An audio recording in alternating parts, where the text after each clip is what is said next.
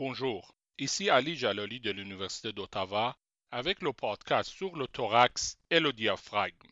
Sur le slide numéro 2, on voit la cage thoracique. Celle-ci est limitée en avant par le sternum, en arrière par les vertèbres thoraciques et latéralement par les côtes. Son orifice supérieur, appelé le détroit supérieur, est limité par la première vertèbre thoracique, la première paire de côtes et le bord supérieur du manubrium. Son orifice inférieur ou le détroit inférieur est limité par la douzième vertèbre thoracique, la douzième paire de côtes, les cartilages costaux du septième au dixième et l'articulation exiphi-sternale. Sur le slide numéro 3, on voit les vertèbres thoraciques. En arrière, la cage thoracique est formée de 12 vertèbres thoraciques séparées par des disques intervertébraux. Chaque vertèbre est composée d'un corps et d'un arc. Le corps vertébral présente de chaque côté deux facettes articulaires pour les côtes, les facettes costales supérieures et inférieures. L'arc vertébral est formé de deux pédicules et deux lames. Les pédicules présentent une incisure sur leur bord supérieur et inférieur. Les incisures entre deux vertèbres adjacents forment un foramen intervertébral qui permet le passage aux nerfs et vaisseaux spinaux. Chaque arc vertébral possède sept processus. Un processus épineux qui est dirigé postéro-inférieurement, deux processus transverses qui, à l'exception de T11 et T12, s'articulent avec les côtes, et quatre processus articulaires, deux supérieurs et deux inférieurs, pour former les articulations zygapophysaires avec les vertèbres adjacentes. Entre le corps et l'arc vertébral, on trouve le foramen vertébral. Les foramen vertébraux de toutes les vertèbres forment le canal vertébral pour le passage de la moelle spinale. Le slide numéro 4 nous montre le sternum. Le sternum est formé de trois parties, le manubrium, le corps et le processus xiphoïde. Sur le manubrium, on voit l'incisure jugulaire, et les incisures claviculaires et costales. Le corps est formé de quatre sternets fusionnés. On y trouve les incisures costales pour l'articulation des troisième au sixième cartilages costaux. Notez bien l'articulation du deuxième cartilage costal avec l'angle sternal et le septième cartilage costal avec la jonction exiphi-sternale. Le slide numéro 5 nous montre les côtes. On classifie les côtes en deux groupes. Les sept premières côtes sont des vraies côtes. Elles sont vertébro-sternales. Les fausses côtes sont du huitième au douzième. Leur cartilage costaud n'articule pas avec le sternum. Les fausses côtes elles-mêmes sont classées en deux groupes. Des côtes vertébrochondrales de 8 à 10 et les côtes flottantes 11 et 12.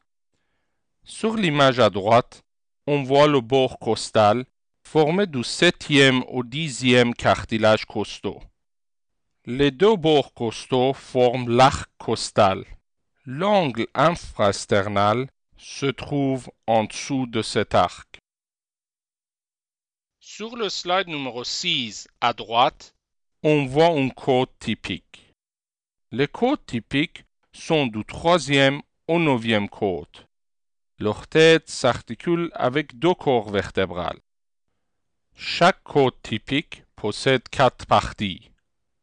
La tête qui s'articule avec le corps vertébral, le tubercule qui s'articule avec la facette costale du processus transverse, le col qui se trouve entre la tête et le tubercule, et le corps. Sur la face interne du bord inférieur du corps, on trouve le sillon costal, dans lequel se trouvent les vaisseaux et nerfs intercostaux. Le corps se poursuit par un cartilage costal. À gauche, on voit une articulation costo-vertébrale. La facette inférieure de la tête de la côte s'articule avec la facette supérieure sur le corps de la vertèbre correspondante.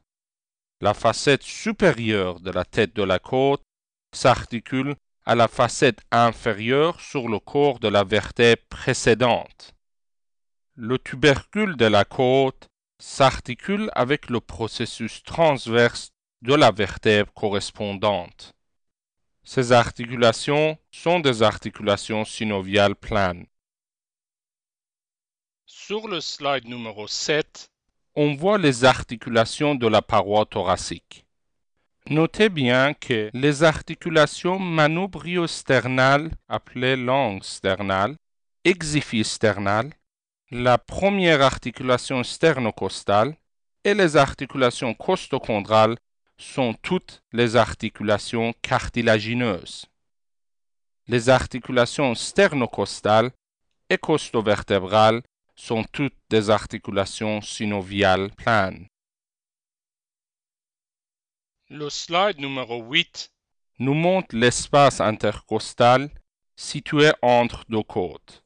On y trouve les muscles intercostaux organisés en trois plans. Les muscles intercostaux externes, internes et intimes. Rappelons-nous que les faisceaux neurovasculaires intercostaux, composés de la veine, de l'artère et du nerf se trouve dans les sillons costaux, entre les muscles intercostaux internes et intimes. Notez bien aussi la présence des membranes intercostales externes antérieurement et internes postérieurement. Sur l'image en haut à gauche, on voit des autres muscles de la cage thoracique, les muscles thoraciques transverses. L'image en bas à gauche vous montre la ponction pleurale au niveau du bord supérieur d'une côte. Sur le slide numéro 9, on voit les artères intercostales. En haut à gauche, on voit les artères intercostales antérieures. Elles sont des branches de l'artère thoracique interne ou de l'artère musculophrenique. En haut à droite, on voit les artères intercostales postérieures. Elles sont des branches de l'artère intercostale suprême ou de l'aorte thoracique descendante. Sur l'image en bas, on voit que les artères intercostales antérieures et postérieures s'anastomosent. Sur le slide numéro 10 à gauche, on voit les veines intercostales. En haut, on voit les veines intercostales antérieures se drainant dans les veines musculophreniques et thoraciques internes.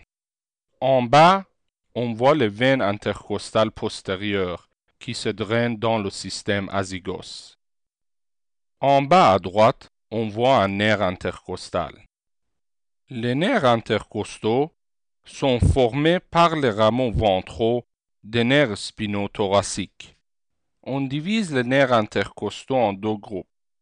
Les nerfs intercostaux typiques se trouvent dans le sillon costal en dessous de l'artère. Ils donnent des branches cutanées pour la peau, des branches musculaires pour les muscles, des branches sensorielles pour la plèvre et possèdent des rameaux communicantes avec les ganglions sympathiques. Les nerfs intercostaux atypiques entrent dans l'innervation du membre supérieur et de l'abdomen. L'image en haut au milieu vous montre un résumé des dermatomes à droite et des myotomes à gauche. L'image en haut à droite vous montre une éruption cutanée sur un dermatome causée par une maladie virale appelée l'ozona. Le slide numéro 11 nous montre le diaphragme. Ceci est formé d'une périphérie musculaire et d'un centre tendineux. Le diaphragme possède trois origines sur le détroit inférieur du thorax et une insertion son tendon central. Ces trois origines sont l'origine sternale sur la surface postérieure du processus xiphoïde, les origines costales sur les faces internes des six côtes inférieures et qui forment les dômes droit et gauche, et les origines lombaires. Ces origines lombaires incluent deux piliers et cinq ligaments arqués. Le pilier droit s'attache aux faces antérieures de vertèbres lombaires L1, L2 et L3. Le pilier gauche s'attache aux faces antérieures de vertèbres lombaires L1 et L2. Le ligament arqué médian qui se trouve antérieur au hiatus aortique et il joint les deux piliers. Les ligaments arqués médiaux droit et gauche qui couvrent les muscles psoas majeurs et les ligaments arqués latéraux droit et gauche qui couvrent les muscles carrés de l'ombre. Le slide numéro 12 nous montre les trois hiatus majeurs du diaphragme. Hiatus de la veine cave inférieure se trouve au niveau T8 à 2 cm à droite de la ligne médiane, dans le tendon central. Il transmet la veine cave inférieure, le nerf phrénique droit et des vaisseaux lymphatiques du foie. L'hiatus œsophagien se trouve au niveau T10, 2 cm à gauche de la ligne médiane, dans le pilier droit. Il transmet l'ésophage, les vaisseaux œsophagiens et les nerfs vagues. L'hiatus aortique se trouve au niveau T12, postérieur au ligament arqué médian, et transmet l'aorte descendante, le conduit thoracique et la veine azygos. Sur le slide numéro 13 à gauche, on voit l'innervation du diaphragme. L'innervation motrice et sensorielle du diaphragme est principalement effectuée par les nerfs phréniques qui sont des branches du plexus cervical C3, 4 et 5. L'image à droite nous montre la vascularisation du diaphragme. Celle-ci est effectuée par les artères et les veines phréniques supérieures et inférieures, musculophéniques et péricardiophréniques. Ceci termine notre cours sur le thorax et le diaphragme.